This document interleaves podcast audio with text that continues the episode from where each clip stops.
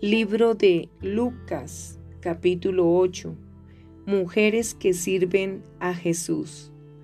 Aconteció después que Jesús iba por todas las ciudades y aldeas, predicando y anunciando el Evangelio del reino de Dios, y los doce con él.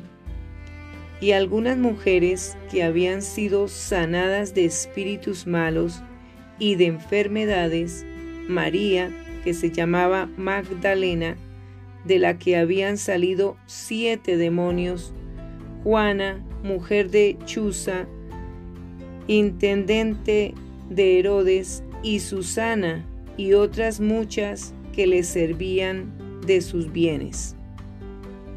Parábola del sembrador.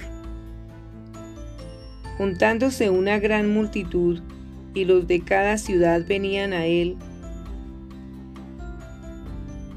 les dijo por parábolas. El sembrador salió a sembrar su semilla, y mientras sembraba, una parte cayó junto al camino, y fue hollada, y las aves del cielo la comieron. Otra parte cayó sobre la piedra, y nacida se secó porque no tenía humedad. Otra parte cayó entre espinos, y los espinos que nacieron juntamente con ella la ahogaron. Y otra parte cayó en buena tierra, y nació y llevó fruto a ciento por uno. Hablando estas cosas, decía a gran voz, El que tiene oídos para oír, oiga y sus discípulos le preguntaron diciendo, ¿qué significa esta parábola? Y él dijo, a vosotros os es dado conocer los misterios del reino de Dios, pero a los otros por parábolas, para que viendo no vean y oyendo no entiendan. Esta es pues la parábola. La semilla es la palabra de Dios y los de junto al camino son los que oyen y luego viene el diablo y quita de su corazón la palabra para que no crean y se salven. Los de sobre la piedra son los que habiendo oído reciben la palabra con gozo, pero estos no tienen raíces. Crece por algún tiempo y en el tiempo de la prueba se apartan. La que cayó entre espinos, estos son los que oyen, pero yéndose, son ahogados por los afanes y las riquezas y los placeres de la vida, y no llevan fruto. Mas la que cayó en buena tierra, estos son los que con corazón bueno y recto retienen la palabra oída y dan fruto con perseverancia. Nada oculto que no haya de ser manifestado.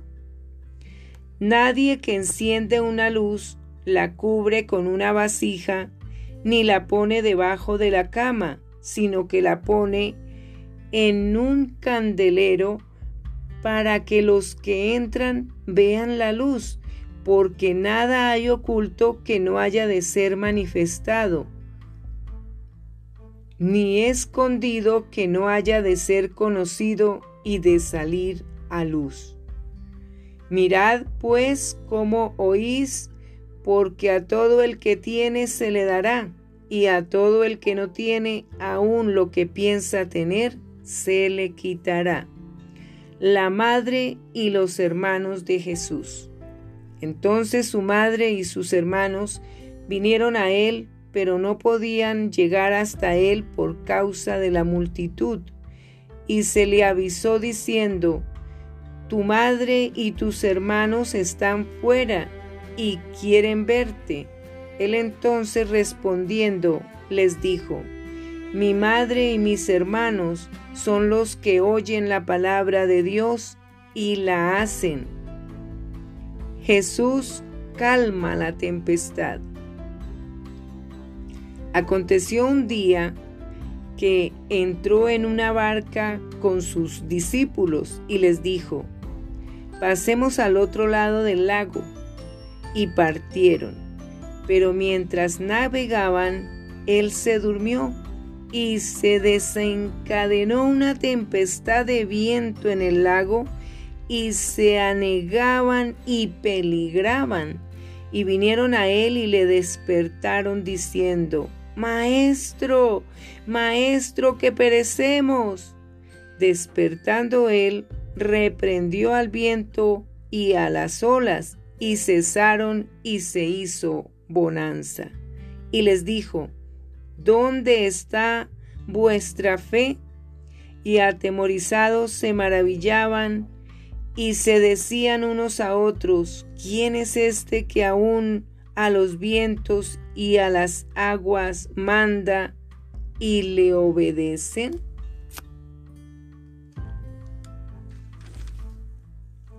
El endemoniado Gadareno. Y arribaron a la tierra de los Gadarenos, que está en la ribera opuesta a Galilea al llegar él a tierra, vino a su encuentro un hombre de la ciudad endemoniado desde hacía mucho tiempo, y no vestía ropa, ni moraba en casa, sino en los sepulcros. Este al ver a Jesús lanzó un gran grito y postrándose a sus pies, exclamó a gran voz, ¿Qué tienes conmigo, Jesús, Hijo del Dios Altísimo, te ruego que no me atormentes, porque mandaba al espíritu inmundo que saliese del hombre, pues hacía mucho tiempo que se había apoderado de él, y le ataban con cadenas y grillos, pero rompiendo las cadenas era impelido por el demonio a los desiertos. Y le preguntó Jesús diciendo, ¿cómo te llamas? Y él dijo, Legión, porque muchos demonios habían entrado en él. Y le rogaban que no los mandase ir al abismo. Había allí un acto de muchos cerdos que pasían en el monte, y le rogaron que los dejase entrar en ellos, y les dio permiso y los demonios salidos del hombre entraron en los cerdos, y el hato se precipitó por un despeñadero al lago y se ahogó. Y los que apacentaban los cerdos, cuando vieron lo que había acontecido, huyeron y yendo dieron aviso en la ciudad y por los campos, y salieron a ver lo que había sucedido, y vinieron a Jesús y hallaron al hombre de quien había salido los demonios, sentado a los pies de Jesús, vestido y en su cabal juicio, y tuvieron miedo. Y los que lo habían visto les contaron cómo había sido salvado el endemoniado. Entonces toda la multitud de la región alrededor de los Gadarenos le rogó que se marchase de ellos pues temían, tenían gran temor, y Jesús, entrando en la barca, se volvió. Y el hombre de quien habían salido los demonios le rogaba que le dejase estar con él, pero Jesús le despidió diciendo, Vuélvete a tu casa y cuenta cuán grandes cosas ha hecho Dios contigo y él se fue publicando por toda la ciudad cuán grandes cosas había hecho Jesús con él. La hija de Jairo y la mujer que tocó el manto de Jesús. Cuando volvió Jesús, le recibió la multitud con gozo, porque todos le esperaban. Entonces vino un varón llamado Jairo, que era principal de la sinagoga, y postrándose a los pies de Jesús, le rogaba que entrase en su casa, porque tenía una hija única como de doce años que se estaba muriendo.